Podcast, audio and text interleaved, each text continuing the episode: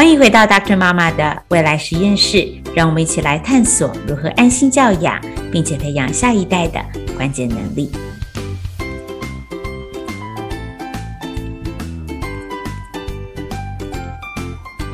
Hello，欢迎回来，大家这礼拜都过得好吗？今天的节目很特别哦，今天不是我一个人唱主角戏，今天找了一个我的好朋友来跟大家一起分享。这个好朋友呢，嗯，她是我觉得最认真的女人、最美丽的代表人物，她叫做冷冰。在她开始介绍她自己之前呢，先来跟大家介绍一下我心目当中的她。想一想，我们竟然已经认识超过二十五年了哈，觉得真的是不可思议啊！我们是一起在台大社会系社工组大学同学，在毕业之后呢，他就到纽约的哥伦比亚大学去修习。呃，社会工作的研究所硕硕士，所以在那个我还搞不清楚什么叫出国读书的年代里头，他已经在大苹果闯荡了好几年的时间，也在那几年时间拿到了纽约的纽约州的呃硕士社工师执照 （License Master of Social Work）。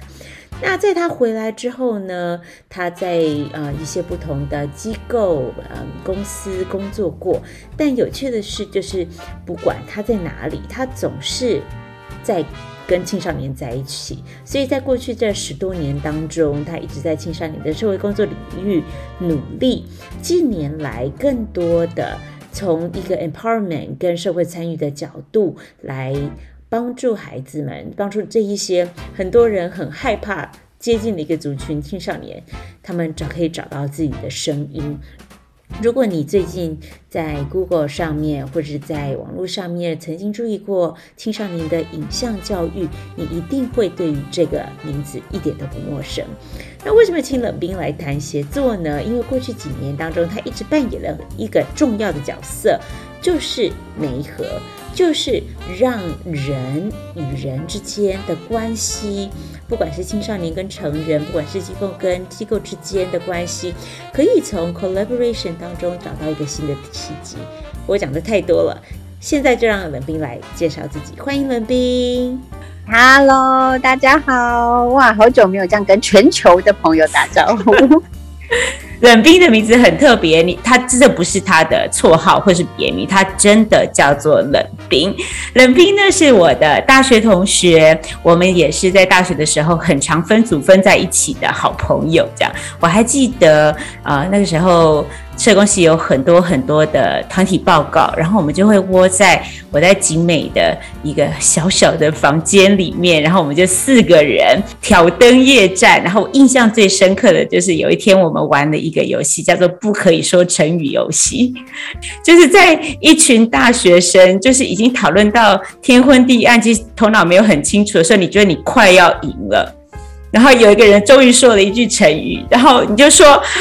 兵败如山倒，然后你就成为最后一个输家，这样子哈，有很多很多愿赌服输啦。啊、哦，对对对，愿赌服输，对对对，你看，你的这件事情都记得比我更清楚，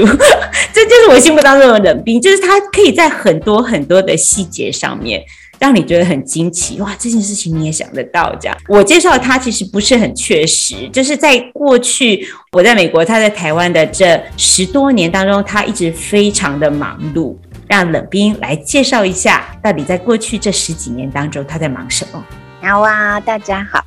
我其实应该说我，我通常都会说我自己其实就是彻彻底底的一个青少年的工作者，因为就像那时候跟韵在台大的时候，我大概从那个时候所有的实习哦。研究的主题、写功课的主题，其实大家没有脱离过这个年龄的区段这样子。然后我真的非常非常喜欢青少年，嗯，所以我后来的工作，然后念书，呃，到了纽约，我基本上都尽量让自己还是可以在这个年龄层的各种不同的工作方法里头尝试。对，然后在纽约待了四五年，又回到台湾。啊，嗯，这个我们分别分离的这十年中，我倒是都一直很认真的待在台湾的方文教基金会，嗯哼，那还是在做儿童青少年的工作。那我自己的想象就是，希望可以真的找到一种 youth empowerment，就是青少年培力的可能性，而且是新的一些工作的方法。对，因为我觉得历经了这么多年，其实也跟不同的问题，好，所谓不同的 issue，呃，相处过、工作过，我还是会觉得工作里头应该要找到真的让青少年有能力去解决自己的问题，然后有能力去说他自己的话，这样子的工作方法才对。就是台湾其实是一个对于所谓儿童跟青少年。我觉得蛮主体陷落的一个社会，嗯，好，可能他可能也是一个华人的文化，就是我们还是很希望教育很多，给予很多，他也充满爱，也充满某种呃。怎么讲呢？父权的一种习惯好了，或是文化。那我觉得时代不大一样。就是我，我大概这十年从纽约回到台湾之后，我觉得你会很清楚的感受到，大概就这十到十五年，你会非常清楚的感受到网络为世代之间带来的巨大的差异。嗯哼，而这个差异已经不是所谓成人的工作者有能力去想象。他们在面对网络，或是当网络跟他们的生活如此扣连的时候，那个经验是什么？我觉得我们已经没有那样子的想象能力了，我们只能揣摩，只能观察。所以，我觉得我的工作其实是试图在一个这样子新的世代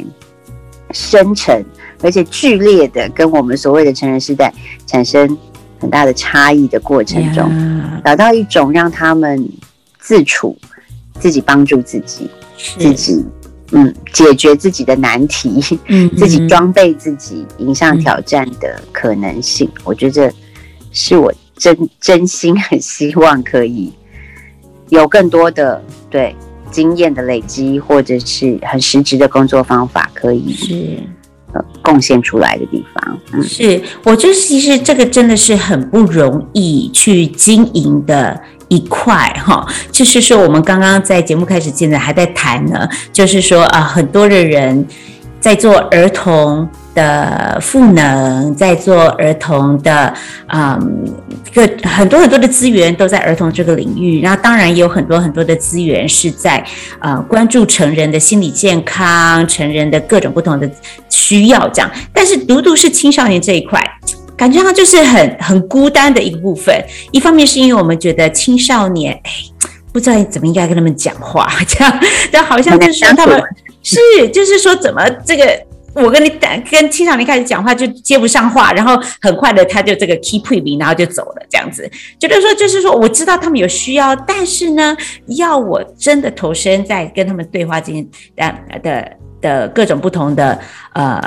这个 project 也好，好像就是一个特别大的挑战。所以呢，葛仁铭刚刚在提到说，就是在过去过去的这个许多个年，呃，许多年来，他们，呃，他在富邦文教基金会很认真的在经经营这个部分。如果我没记错的话，这个是你帮你自己找到的一个工作，或是你帮你自己 create，就是你自己帮自己这个。设计了一个这样子的工作，跟富邦的大老板说，我们应该要做这个部分，可以跟我们说一说这个的渊源吗？因为我从纽约回台湾的时候，它真的就是整个网络开始达到了某种高峰的一个时间点，嗯嗯哼，然后你会很清楚的看到，呃，孩子们的沟通对话。生活的各式各样的东西是直接走去网络上的，嗯哼，然后工具的普及，哈，摄影机就是手机，它基本上使用拍照拍东西成为了一个非常自然的事情，没有再跟你抄笔记呀，没错，没有没有了，对，手机拿起来拍个照，这个又不用再写了，就已经结束了，对，然后你会非常就是从。从纽约回台湾的那一刻，你会觉得，哎、欸，你你知道，你作为一个青少年工作者，你在面对一个完完全全的不同的时代，嗯嗯，嗯，所以所以我觉得应该要找到方法面对。然后我也觉得我，我其实那个时候我是非常清楚的知道，呃，其实不管在哪里，大家都在摸索着面对这件事。是，那台湾有他自己非常独特的文化，以及这整个升学。呃，或是我觉得还是一样，华人社会里头有非常强大的这种升学的嗯主义的驱动哈。那可是可是你会看到，当这个怎么讲，学生在教育里头所所经营经历到的体制的生活，跟实际上他在网络世界里头的东西产生了巨大的断裂的时候，嗯。那个人是很难平衡，或者是说以他们自己的年纪，他很难 aware 发生了事情。嗯、对，所以我觉得那时候回来就会觉得，哎，这是一件很需要去面对的事情。但是你不知道，你没有机构可以去。我必须说，就是说，在整个所谓青少年福利既有的架构底下，呃，已经有很多收拾不了的问题。嗯、所以你要面对一个其实。比较比较新的议题，你是没没地方可以去的，是是。有这种既有的青少年组织可以去，这样。是，所以我就觉得 要换一个场域，然后你会需要一些嗯稳定的资源的系统，嗯、你才有办法去 try 很截然不同的工作模式。没错，没错，所以就会觉得哎。诶富邦某种程度，它毕竟是企业型的基金会。如果他有机会认同一些比较呃尝试的的行动的话，它确实是可以提供一个比较稳定的机制。没错，是是，所以你就帮自己这个毛遂自荐，然后就创造了一个这个新的一个，我们待会儿会。仔细的来谈整个影像教育，连同青少年的呃这个 empowerment 的整整这个一个很大很庞大的一件事情，这样子。那在这么多年来，到底这一路以来是怎么样做成现在一个看起来这么大的一个 project？这样，那为什么请到冷冰来谈协作呢？刚刚冷冰已经告诉我们说，哎，他关心的是这个青少年的领域，而且他基本上是。一步一脚印，很认真的在过去几年当中啊、呃，经营可以让青少年有一个自己的舞台，给他们一个发声的渠道。这样，但是冷冰有很多的故事可以讲，因为他一直扮演一个重要的角色，就是把资源拉在一起，把对的人放在对的一个角色上面。其实就是我们在这这几集当中所要讲的一个很重要的 critical skill 就是就是 collaboration，怎么样让这个 A 领域的人可以带着你资源进入 B 领域的需求当中？这样，那我在过去，嗯，诶，如果你跟我一样非常好奇的话，你也可以这个 Google 富邦文教基金会，或是 Google 冷冰，你就可以在 YouTube 上面看到很多这这些年来他们很认真的在执行，很认真的在执行的一些方案，就会发现，哎。很有意思，怎么你会看到导演也进到校园里面来？那看到哎，博物馆呃的这一些很嗯、他们有各自专长的历史学家学呃，或者是说国博物馆的馆员，他们三号也跟教育的体制正在合作的。更有意思的是，哎，连艺人也可以在整个教育的过程当中发挥他们。没有想过的影响力，这样，那这件事情到底是怎么做成的？又跟我们今天所关心的孩子的发展有什么样子的关系呢？这就是我们今天要谈的。讲，嗯，今天不直接谈孩子们在孩学校里面怎么样来协作，不是要教你的孩子怎么样成为一个神队友，而不是猪队友，这样不是的。今天倒是要从结构面来看看。正在校园发校校园当中发生的协作、跨界的资源整合是一个什么样子的状况？那就请冷冰先跟我们谈一谈，在你的观察当中，这一些年在学校端、在社会跟文化、呃社会文化端，你看到的需求、你看到的匮乏，还有在整个资源怎么样搭上线？富邦扮演一个什么样的角色？你自己扮演一个什么样的角色？跟到底困境是什么？跟解决是什么？我问你一个很大的问题，所以就让冷彬娓娓一点一点来，对，一 步一步讲。呃，我觉得就像我之前，其实，在我们在准备的时候，嗯、我有一个非常深刻的感受，就是我这么长一段时间啊、呃，我我是非常喜欢青少年的人，所以不论我在什么位置，我都会为我自己创造很多我可以还接触得到他们的机会，是呃，很近身的。去观看以及跟他们相处，然后你就会发现到说，哎，呃，今天不是老师够不够认真，老师够不够努力，也不是学生够不够努力，也不是家长够不够努力，而是确实是现在学生要学会的事情，去面对这个世界发生的事情，你真的不能让它落在。老师一个人的身上，让他落在然后家长，然后觉得家长觉得老师不行，那我自己来处理。就是它其实是非常复杂的。那在整个教育系统里头，不停在谈，比如说 teamwork，teamwork，好像大家就是很习惯哈，就是让大家小朋友一起写作业哈，或是青少年一起做一个 project learning，就叫做就叫做 collaboration，好，好像只是在练习一个呃。团队的沟通，可是我觉得现在的所谓的协作，其实它是呃，不是让孩子还是啊，你知道我是文理的，我我是文文文组的，我是理组的，我是哪一个领域的专长，然后我们还是你知道资优班啊，比如说数理资优班，我自己去做一个科学实践，这个东西我觉得不构成当代的协作，当代的协作它已经是呃需要有。喜欢人文的人是需要有喜欢艺术的人，需要有科学的头脑，需要有各式各样的头脑，非常迥异的 personality 或是兴趣或是专长一起工作，可能才足以面对人类在未来所遭遇到的各种挑战。那我觉得这个东西是非常深刻的，呃，所以那时候我就在想说，那这事情怎么发生？好，因为因为在台湾这样子的分科。分得很清楚的状态底下，历史老师就是在教历史哈。就这个分科是很清楚的情况之下，你要怎么让我刚刚所讲的经验被创造出来？就是那，就是当时我其实试图想要探索的一个领域。这样，那我觉得也很运气，就是。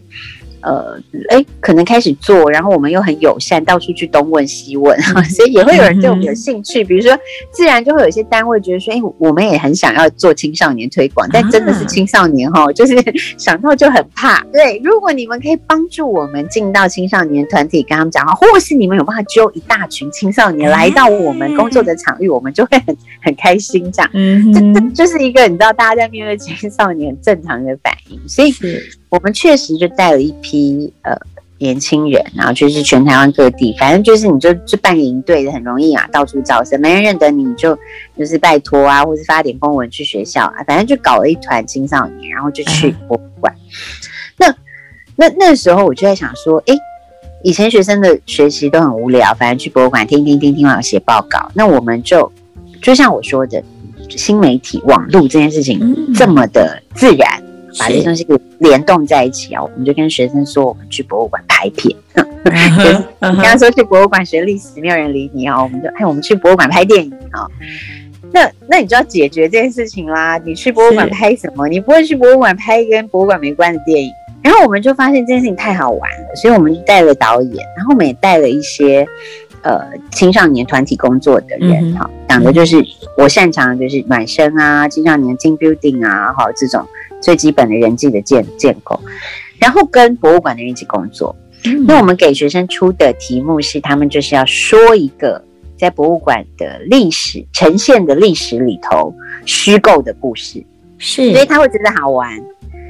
但是他有一个条件，就是你虚构了一个角色，他经历的事情不会离开这个时代嘛？你总不能让一个你知道在日治时代的人。说满口跟中国文化的东西，就是才他会搭不进去。没错，学生在书写这个角色的过程里头，他就非常仰赖博物馆所提供的软硬体。嗯，他要把展览看完，所以他才知道他的人物可能可以在哪里发生什么事情。他要不停的去跟研究员讨论，博物馆的馆员讨论。是，所以到后来是非常有趣的。到开拍的时候，甚至你知道，博物馆员看一看，会突然跟学生说：“哎、欸，那个时候的人真的不会穿这种衣服，你们要不要？”对，然后你又要发挥创意，对你没有那么现成，那你要怎么呈现时代感？然后就觉得这个 project 实在太有趣了。嗯，每一个人都在彼此认识。对博物馆来讲，他可能没有想过，原来青少年学历史的时候会有这些疑问。我们从来。没有在我的教育的材料里，或是展览的材料里传递这些资讯给观众。学生在想说：“哦，原来是这样子。为什么我以前没有这样子学过历史？我觉得那个经验就是一个彼此认识的过程。然后这个里头又需要有人帮忙，你的拍还是要有一点点，你知道，一点点技术的东西要克服。那导演他也不能都不知道发生什么事情来教，所以导演就跟着学。剧场的老师跟着学，大家完成一片之后，我觉得那是一个非常珍贵的彼此认识，而且彼此接近。某种程度，我觉得它也是一个相对比较平等的状态。嗯，在学习。嗯，博物馆员当然他有在那个在那个 project，他的位置是最明确的，他有最丰沛的知识。可是他可能比如说剪接啊，或是搞一些青少年的创意呀、啊。或是发挥一些有趣的梗，他是可能比不上孩子们。没错，他们也会觉得这些小鬼才太好玩了。然后，对，我觉得那个那个互相，然后我们用了很多艺术的法手法，比如说剧场的方式去帮助他们建构他的角色。所以有有剧场的老师在协助这样子。哎，你今天在写一个角色的脚本，你要。怎么建立人物？这样、嗯、你会发现，大家玩得很开心，然后最后在发表的时候是很动人的。嗯、就是说，对博物馆来讲，他们可能都没有真的经历到一个观众参与在展览内容，甚至用自己的方式重新诠释，嗯，他对历史的学习。嗯、而这件事情回应到所谓历史学习非常本质的一个态度是观点。嗯，就是说，历史本来就是不同的观点，讲出了不同的版本。对，那，它是一个我自己在后来回想，我觉得那个 critical thinking 就在那一刻被揭露出来，孩子终于懂了什么叫做观点，是。透过哪一个角色，透过谁的立场，在讲同一件事情，而是 totally different。那你就会发现，哇，这样的一个过程里头，你看到大家怎么样帮助彼此。你看到这个所谓的 critical thinking，你看到 creativity，我觉得那是一个很大的冲击。但我一直在想说，怎么样可以有更多这种可能性？是是，怎么样？尤其是你知道，尤其是困难的题目呀，比如说公民参与，很多很多台湾的议题的公民参与，它是非常困难的题目。嗯，因为大家就是各种立场不同，很难讨论事情。对，比如说历史。它是困难的题目，好，比如说呃这几年环境，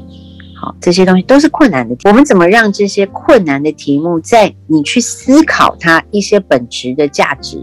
的时候，它同时觉得有趣，是它同时在扩充它对于相关人等的接近。好，我觉得他同时培养了好多不同的能力，所以有了那个经验之后，我就常常在寻找这样子的题材。然后，然后我觉得这个工作是愉快的，就是你知道你自己不用学这么多东西，好开心。老师的焦虑在于，他知道他要教一些新的知识的时候，他会有一个很大的压力，是他自己要先搞懂。嗯哼，光这个我，因为我必须自己搞得很懂，我才能去教，所产生的压力就成为非常多新的知识的阻碍。那如果今天你不用自己学会这么多的东西，你可以有一些基础的认识的架构，或是学习的系统方法的时候，你让不同的知识系统或是内容系统材料进场，那是不是大家就可以有一个蛮好的分工？这样啊，然后你不用学得太彻底，你就开始去做这样子的桥接的工作。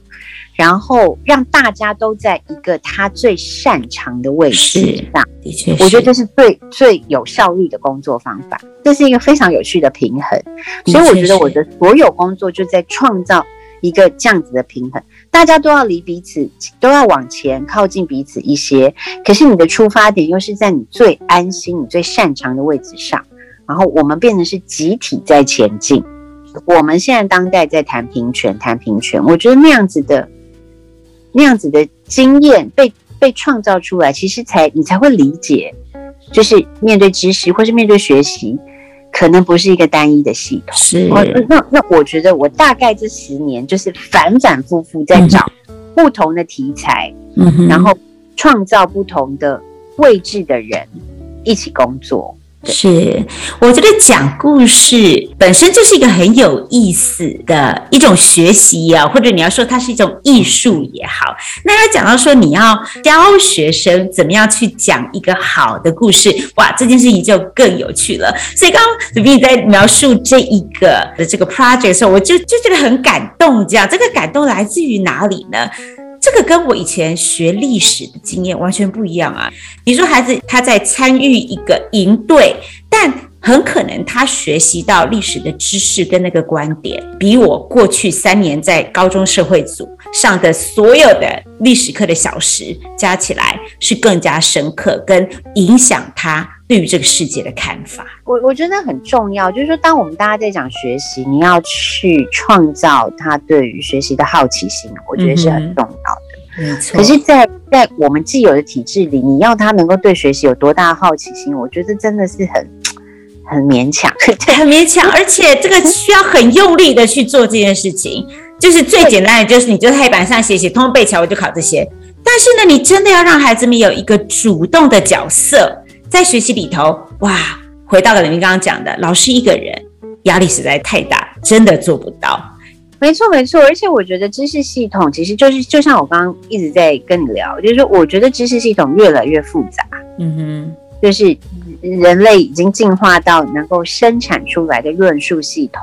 或者是随着这个这个社会的开放性，能够产生的众生喧嚣，它是越来越复杂。嗯哼。这个众生喧嚣，你需要有一种方式去让彼此聆听嘛？对那我觉得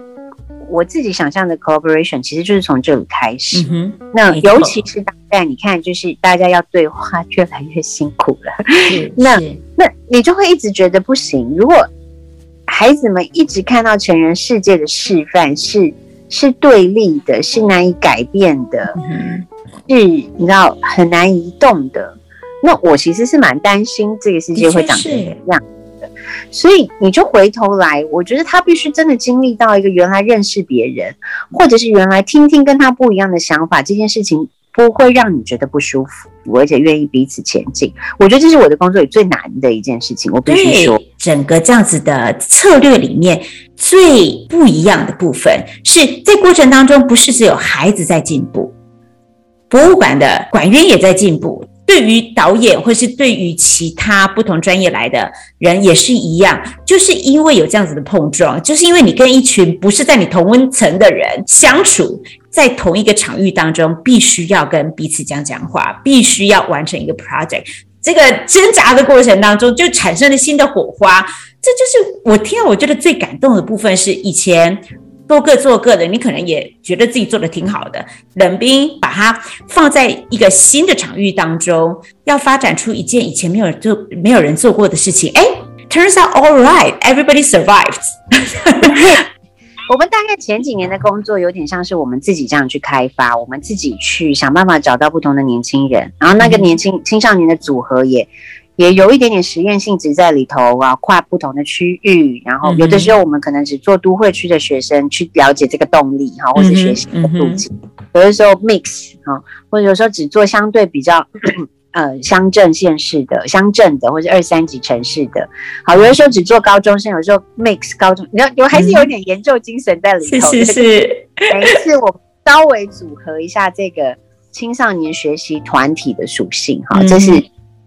一方面我们在测试，呃，我们的对于他们的认识，好，或是说我今天 create 了一个课程出来之后，不同的孩子他怎么回应，然后孩子跟孩子之间，如果他的差异性大，他们怎会创造一个什么样子的学习的动力？如果相似，可能又会有什么样子的盲点？其实是你需要去突破的，所以一方面我们在这样带孩子，然后我们也就尝试非常不同的呃对象，比如说从电影的刚刚运营讲，我们花了蛮大力气在讲呃在处理影像哈，然后比如说我们跟整个电影。影相关的不同环节的人一起工作，然后比如说我们跟不同形态的博物馆系统在合作，嗯哼，好，有处理不同题目的博物馆在合作。我大概花了五年的时间，是呃非常专心的，只是去让青少年跟这些场域跟不同的人产生关联。嗯，然后这五年来，大概近这近四五年来，呃花比较大力气是在处理那样子的经验，如何转译或是拆解，成为连学校都可以对接进去的。嗯，因为因为头几年其实你会发现，当你在分享的经验的时候，比较大的抗拒。或是困难，还是来自于学校系统会觉得那是因为你的时间很自由，嗯，你可以去一个地方去三天五天，然后你们有比较好的条件去做准备，没有错。我们做很多带学生去不同的田野，那可能那个田野前面可能是我们自己花了三五个月去.去滑诺去，然后找好的 storyteller，去找对的，或是找。不同的，然后学校老师就会觉得说，我们不可能啊，我们没有这个条件呐，所以呢，那就是因为你们，然后然后也会说啊，因为你是你知道自愿的学生团体，好，就是说是起码是报名来的，管他是被他爸妈逼来的还是，但跟学校一批人坐在一起，whatever 你都得上课，是不一样的情景，好，但是前几年你在分享的时候会觉得，嗯，好吧，那我们就要开始想象。我这样子的经验，如何再进一步的嫁接到教育的？嗯哼，我如何拆解成学校老师觉得在时数上啊，或是呃时间的配置上没有那么有负担的的规模？然后有一些事情它可以在离校去进行，有一些事情必须在课堂的现场去进行。嗯哼，有一些我们在场域里头的创作课程。要转成我在教室里头，可能两个小时，或是两周课四个小时，可以去去至少有一些实作经验。大概这三四年，就在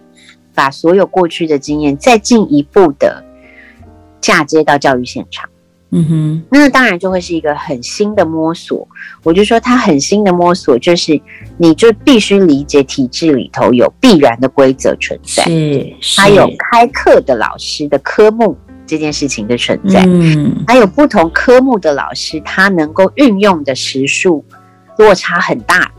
这样子的状况在台湾的教育体制里存在。主科的老师他一周有的课时是比，比如说像公民或是艺术生活领域多太多了。好，uh huh. 那你你怎么你跟哪一个科目协作？你的限制在哪里？然后呃，学校系统里头的弹性到什么程度？然后你有的时候要去摸，今天有一个认真的老师，但他未必这个学校行政系统愿意支持他，uh huh. 你怎么度他，uh huh. 让他觉得他可以去说服学校说，说、uh. 我其实带进来了一些很珍贵的外部资源。所以，我们可不可能有一些弹性？我觉得这大概这三四年来一直在处理所谓这些我们自己累积出来跟青少年工作的有趣的经验，怎么样可以被简化，或是分段，或是你知道切割，或是或是就是就是工再再工具性一点的，成为让老师觉得安心亲近的可能。哎，我觉得这个很重要哎，也就是说，其实我们你可以带着很大、很非非常高远的理想、重要的目标进到一个既有的结构当中，但是到头来还是要处理这些细节，然后再更基础来看，你基本上就是还是要去跟一个一个的个人打交道。你怎么样可以知道说的那个学校的哪一个主任是你应该要去跟他，这个才是那个 key person，他才能够真的发挥影响力。这个都这些小小的眉眉嘎嘎，基本上都是会不会成功的关键。听起来，对，对啊，是。所以我我就说，其实花非常多时间。我自己一直觉得，哎，大家都说你是不是已经跨到教育啊，或是什么领域去？我都觉得我还是蛮社工的，因为我的所有的工作都在解决。这种非常细腻的沟通，嗯，然后让大家能够听懂，就即便你站在不同的位置，你听懂，嗯、然后到最后你会愿意试出一个空间，那个空间其实是他会 respect 你是作为一个青少年工作者，嗯、你你在讲的东西可能真的是有一些道理的，所以他其实是尊重你对于这个青少年工作里头的专业性，嗯，所以他让渡出来，他觉得。他的专业必须要主导的那个空间，嗯哼，对，所以，我我觉得那个复杂大概都是发生在这些事情上。然后你其实就是在面对你每天每天要解决的东西。你进学校，你知道，我们刚开始，我觉得最天真，带了非常有创意的课程进学校，学校老师也愿意开，但他马上就问你说：“那我要评量，我要考，我怎么我怎么给分数？考，你知道吗？整个办公室的人就在那里脑力激荡，哦，他们还是要考试，我们要怎么考一个？我们其实在告诉学生说，没有标准答案的的的学习，就是、uh. 是在解决体制里头，它就是有一些。就是你，你必须要跨过一些障碍，这个体制才会愿意把这个破口打开。所以、嗯、哼说，你批判说这个东西没有弹性是非常简单的。嗯哼，嗯哼，对，你批判说这个东西就是都都这样子，还追求分数什么，它是非常简单的。但你光去想，每个老师他每天要面对这么多的人。他必须某种程度要区隔他们的 performance，嗯哼，嗯哼，他其实是有他的难处，是。所以我才说，我觉得协作给我自己最大的经验值就是，你会知道大家都有自己的难处，嗯哼，你没有办法用你的资源也好，用你的力或是你累积的经验去帮助每一个人，觉得有一点信心，try 一下。是，就那个最后的那个信心，或是最后的那个勇气，其实就是我们不停在试图建构出来的，呃，可能这样子。我我很谢谢冷冰刚刚提到，就是说要让别人可以听得懂你讲什么，让教育体系里面的人可以听懂文化端的语言，或者是找到一个可以对话的平台，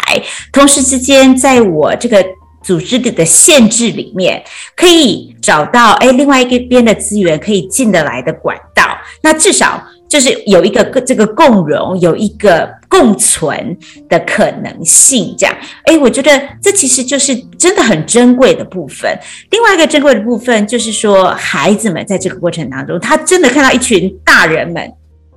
一起做事。对，在这个场域当中，哎，有影视界的。有这个学术界的，有博物馆员，然后还有我很熟悉的大哥哥大姐姐，潜移默化当中，其实对孩子来说是一个很好的 modeling。这个是他打开新闻可能看不见 的。尤其你知道，我自己觉得比较有趣的，其实是在那样子的一种共同工作的过程里头，大人有很多的部分你就是不会。嗯哼，因为他不是一个，你知道，就是你你一直在教一个你非常擅长，像学校这种经验，老师就是他就会，那真的就是会，所以他可以教你。我们在协作的过程里头，比如说有时候小朋友可能，哎，学生转头啊，他的研究员不在身边哈，或是他的那个那个专业的那个项目不在身边，他就问一下工作人员，然后问一下基金会的哥哥姐姐，哈，嗯，然后我们大家就说，哎，不知道，我们一起问，对，就是说。这个东西我觉得是重要的经验，是是，他会发现他在做的这个 project，同时有不同的人在协助他，然后不同的人都会在不同的时候跟他说：“哎，我还真不懂，不然我们一起去问。”嗯哼，我觉得那是一个台湾的孩子很少有的，是呃学习经验。会发现这个，我觉得就是你回到一种呃。自己也在学习这件事情的示范跟一起，嗯、我我觉得是我自己在我们的 program 里头还蛮企图可以建立出来的一种可能性跟想象。嗯嗯、对，你会发现我们开始尝试，我就说我们没有专呃，我们没有知识的任何专业，因为我们不不停的去合作的那些单位，他们对于他们那个领域都是非常厉害的，嗯，也不大可能。跟他 compete 在那个部分理解跟认同，嗯、那我们就是跟孩子们一起、嗯、一起学，然后他会看见你学的超认真，有时候他也会觉得很有趣嘛，就是说，没有人在现场把事情当成理所当然的，嗯，对，那我觉得那就是蛮好，就是我会至少我自己回头去想，我们的成长过程是没有这样子的东西，嗯哼，嗯哼，对，没有。从来我没有想象过的一种学习的状态，或是出现的意外 的人，在我的学习的历程里头，Yeah. 对，那那坦白讲，我又觉得他学了什么，那是另外一回事。他还是，我觉得做青少年工作，你你会不停的在面对那个核心的能力，mm hmm. 你到底透过这些，可能对博物馆来讲。他任何一个博物馆，他可能在推他的展览内容，那是他他同时要处理的任务。对，然后然后你会对呃教育现场的老师，他可能觉得哎累积相关的知识可能是那个任务。嗯哼，好。可是对我来讲，我还是会不停的在想说，学生在经历这这个历程之后，如果他知识也没真的记住，他他留他留下来的东西会是什么？嗯哼，他他留下来的那样子的一个经验，他可能会在身上产生的那个那个那个诱发的能力是什么？嗯，我觉得是我每一次在跟工作人员讨论的时候，包含他们再去跟学生，比如说当他们我们作为陪伴者，在这样子的学习场域里，在孩子们的左右的时候，我们跟他们讲话要造成的效果，yeah, 要往哪一个方向走？Yeah, 我绝对不是在帮你解决你现在比如说嗯立刻拍摄上的一个难题啊，或者是、嗯、或者是哎某一个某一个知识性的问题，我一定是在帮你解决。你面对这些事情该用什么样子的态度？嗯嗯，那那那就是我摆放工作人员的位置。这个位置其实就是让孩子们在学习一个新的经验的过程里头，同时在理解他在学习一个新的经验，而那个经验是什么？对，这就是我摆放基金会的工作人员的位置。嗯，那这个位置就变得很关键，但也变得非常困难。对，对，工作人员要有高度的自觉，因为你很快的给一个答案是简单的。但是你要随时的反应是说，那我们要不要诶讨论一下，或是我们要不要一起去问问，或是你觉得怎么样啊？或是对这个东西是要有一个高度的意识存在的。是。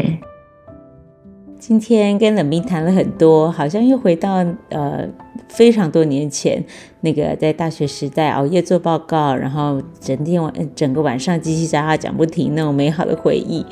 我想冷冰在刚刚分享到这十年来在教育现场、文化现场的观察。当我们谈着怎么样帮助孩子培养关键能力的时候，我们谈的是帮助今天的学生，也就是下一代的领袖，帮助他们可以成为一个 team player。其实更多的在追本溯源一点，我们应该要问的问题可能是这个：我们自己作为大人，我们懂得怎么跟别人合作吗？